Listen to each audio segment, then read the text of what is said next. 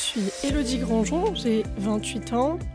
Je suis atteinte d'une rectocolite hémorragique depuis l'âge de 20 ans et d'une cholangite sclérosante primitive depuis, euh, pareil, à peu près 8 ans, je sais plus.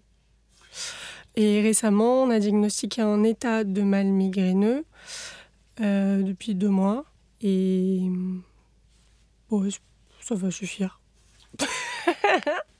Euh, je suis Lionel Grandjon, 34 ans, et j'ai la chance d'être le mari d'Elodie depuis deux ans et d'avoir une petite double casquette de médecin généraliste. On s'est rencontrés.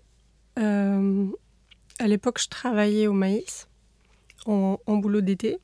Euh, ça se passait pas bien du tout. Pour lâcher prise, je suis allée sur un week-end d'airsoft. C'est là que j'ai rencontré Lionel. On s'est très bien entendu et euh, on a continué un petit peu finalement. Donc la finalité de cette rencontre, c'est qu'on est sortis ensemble le lendemain de l'annonce de ma maladie, le 19 août, euh, le 20 août. On, se mettait ensemble, on se mettait ensemble. La maladie arrivait très progressivement. Au début, de manière, euh, je vais dire, non. C'est plutôt typique pour une RCH Non, plutôt typique pour une, pour une RCH, j'ai toujours eu mal au ventre. Au début, j'étais plutôt sur une phase de constipation. C'était très glamour, euh, sujet très glamour dans, dans, nos maladies. Et le, le médecin ne s'est pas plus inquiété que ça. Et après, on est passé sur, euh, sur des symptômes très typiques avec des diarrhées glérosanglantes. Et là, bah, un symptôme pur et dur de la maladie. Et quand je suis retournée voir le médecin, il n'y a, pas eu, a pas eu beaucoup de doutes. Et là, je suis allée voir le, gastro-entérologue qui, euh, premier avis, n'a pas eu trop de doutes non plus et, et euh, m'a fait faire une coloscopie. Et à la coloscopie, euh, plus de doute du tout. Le diagnostic est posé, il y a une rectocolite hémorragique. Et c'est c'est à l'intervalle où je rencontre Lionel. C'est que j'ai cette coloscopie en même temps et le diagnostic est posé je vois Lionel euh, le lendemain. Elle me, elle me, le dit tout de suite parce qu'on en avait euh, quand même pas mal, on a pas mal échangé euh, entre la rencontre et le moment où, on s'est vraiment revus. Et elle savait que j'étais, médecin, donc elle a discuté, puis elle, elle me l'a dit de suite, oui. Après, pouvais pas vraiment le cacher. Enfin, j'étais pliée en quatre de douleur. Enfin, tellement j'avais mal. c'est pas c'est pas des symptômes qu'on cache facilement quand on va 7 euh, à 8 fois aux toilettes et qu'on est plié en, plié en quatre. Ça passe à l'arrière-plan, je pense, sur une début de relation. Ce qui compte, c'est le feeling entre nous, le, le, fait qu'on ait euh, les mêmes valeurs, le fait qu'on s'entende bien.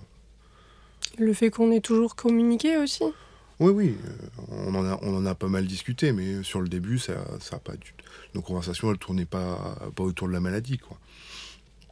Elle tournait sur euh, on apprend à se connaître euh, et il y avait cette composante de, la RCH qui était là, mais euh, qui, était sur la rencontre et sur les, le, début assez anecdotique. Bah, sur le fait qu'on on ne sache pas non. Enfin, c'était un point d'interrogation. On savait pas trop.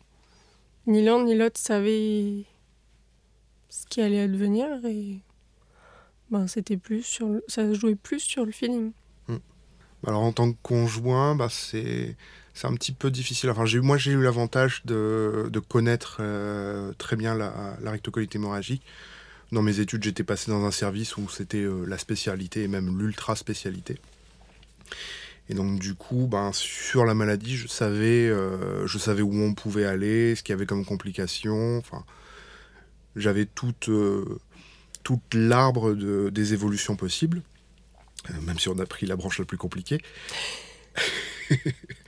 Mais euh, en tant que conjoint, c'est c'est pas facile, c'est pas facile à vivre parce qu'il y a bah, y a les douleurs, il y a y a le fait que il y a le fait que ce soit compliqué euh, pour elle, pour nous, et puis et puis dans le quotidien, il faut faut beaucoup s'adapter. Ah oui, avoir Lionel à côté, c'est c'est un soutien. c'est mon pilier au quotidien. J'ai une évolution de, de maladie qui est hyper rapide. Enfin, sur, euh, je vais dire, le, le, nombre de malades atteints de, de Mickey en France, je suis un pourcentage à faire une, une colite aiguë grave qui est ridicule.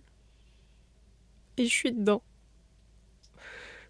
Il y a des personnes qui vont vivre toute leur vie avec des, une maladie qui va être stable longtemps, euh, qui va stabiliser par traitement, qui... Enfin, bon. La première chirurgie, c'est 6 heures d'intervention. Cette première stomie, je la vis comme une délivrance. C'est vraiment une délivrance parce que parce qu'enfin on va m'enlever cette souffrance. Ça fait quoi, un mois et demi, deux mois que je dis à Lionel que j'en veux, j'en peux plus, je veux que ça s'arrête. Je littéralement, on n'a qu'à m'enlever le ventre. Je veux, ouais, je veux qu'on me l'enlève. Je veux que ça s'arrête. Je veux qu'on me l'enlève. J'ai dû le dire. Euh, beaucoup. Beaucoup de fois. Et euh, Ouais, je le, ce moment-là, je le vis comme une délivrance parce que, parce que je vais plus avoir mal. Et, et aller 30 fois aux toilettes par jour, j'en peux plus. Je. Mais on pouvait plus rien faire, hein. on pouvait plus sortir. On pouvait plus sortir, on peut, on peut pas. Enfin, c'est, c'est pas une vie, ni pour moi, ni, ni pour Lionel. Enfin, même pour mes proches, c'était compliqué. On n'arrivait même pas au bout de la, au bout de la cour. J'ai dit non, faut faire demi-tour, faut que j'aille aux toilettes. Enfin, c'est aller faire des courses, s'arrêter en plein milieu pour aller aux toilettes. Tout dans le quotidien devient compliqué. Donc ça, pour moi, c'est vraiment une bénédiction et ça me permet de revivre. Ça me permet de revivre, ça me permet de reprendre du poids. On repart bien.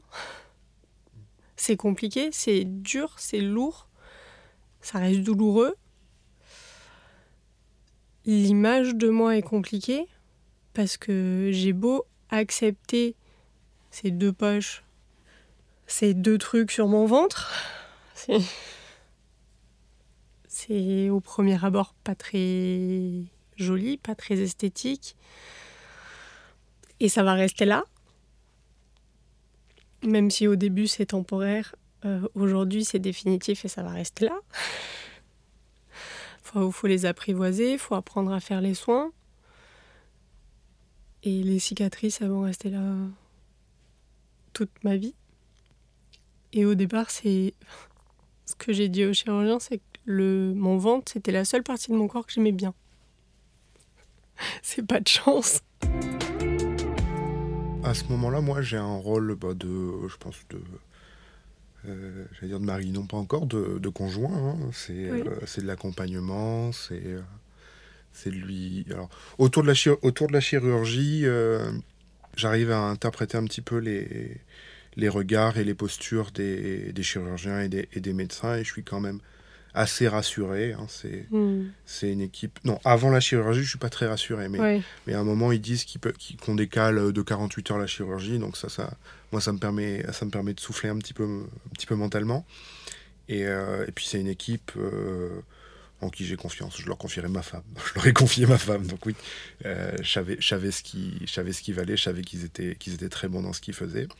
Et puis le, le post-chirurgie avec, avec l'astomie, ben, c'est euh, ben, lui dire que ben, elle était toujours aussi belle, même avec euh, une poche collée au ventre.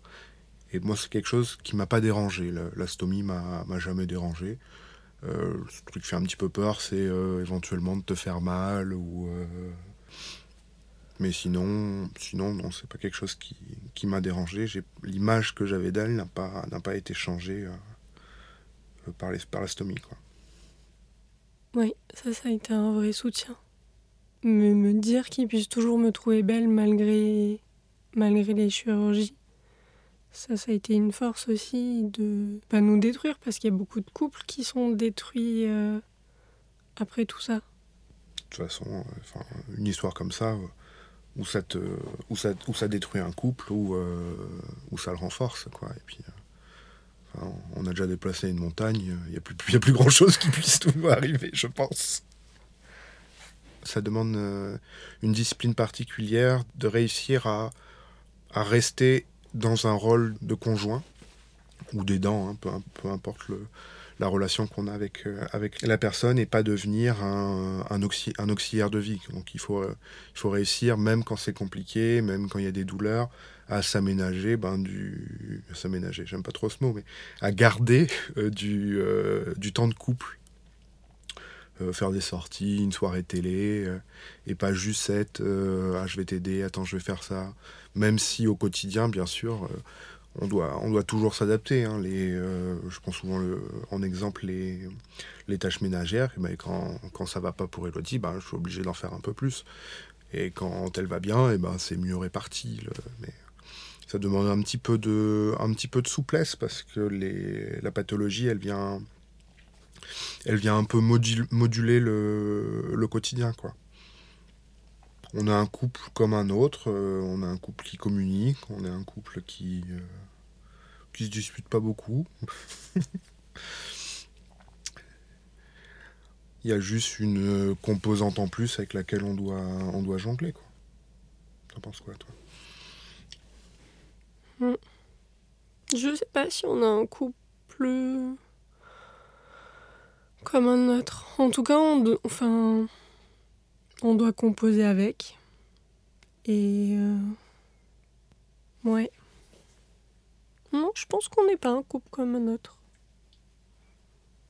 Et c'est la maladie qui fait notre, notre, notre singularité, c'est que peut-être que ça nous force aussi à communiquer davantage.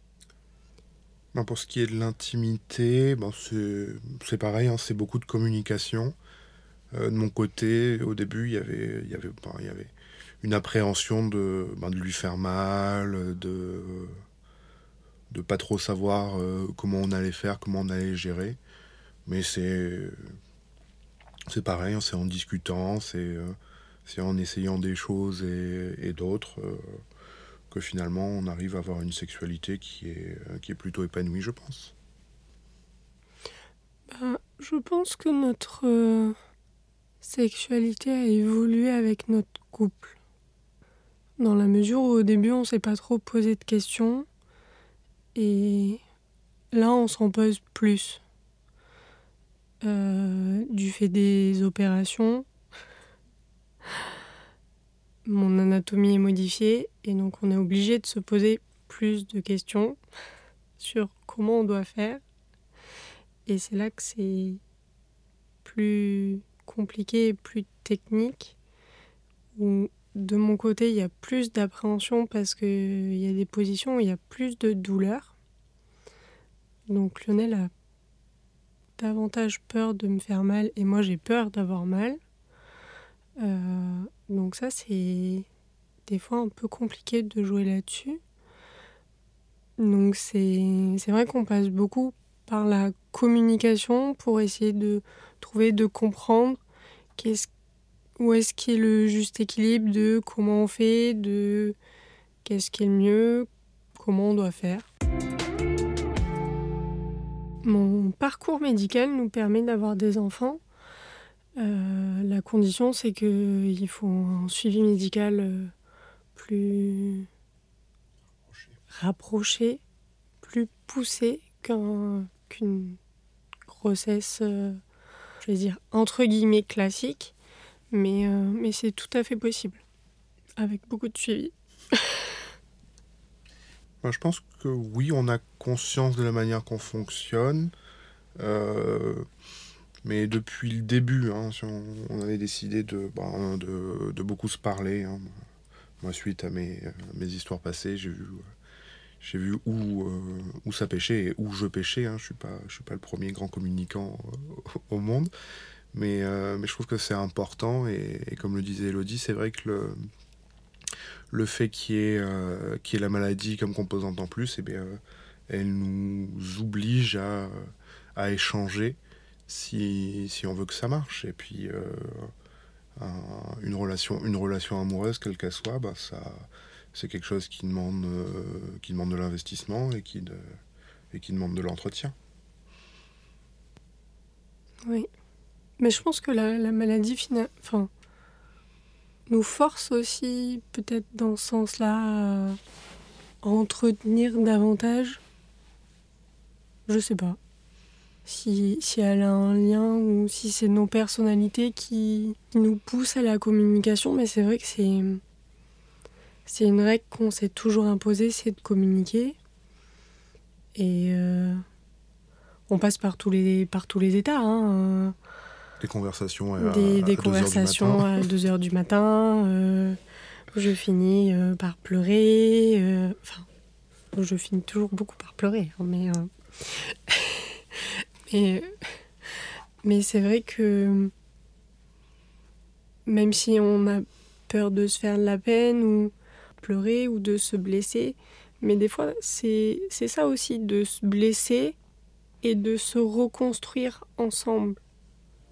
Et c'est ça qui nous permet d'avancer aussi, c'est c'est que on affronte tout ensemble, que ce soit sur la maladie ou quel que soit le, le sujet.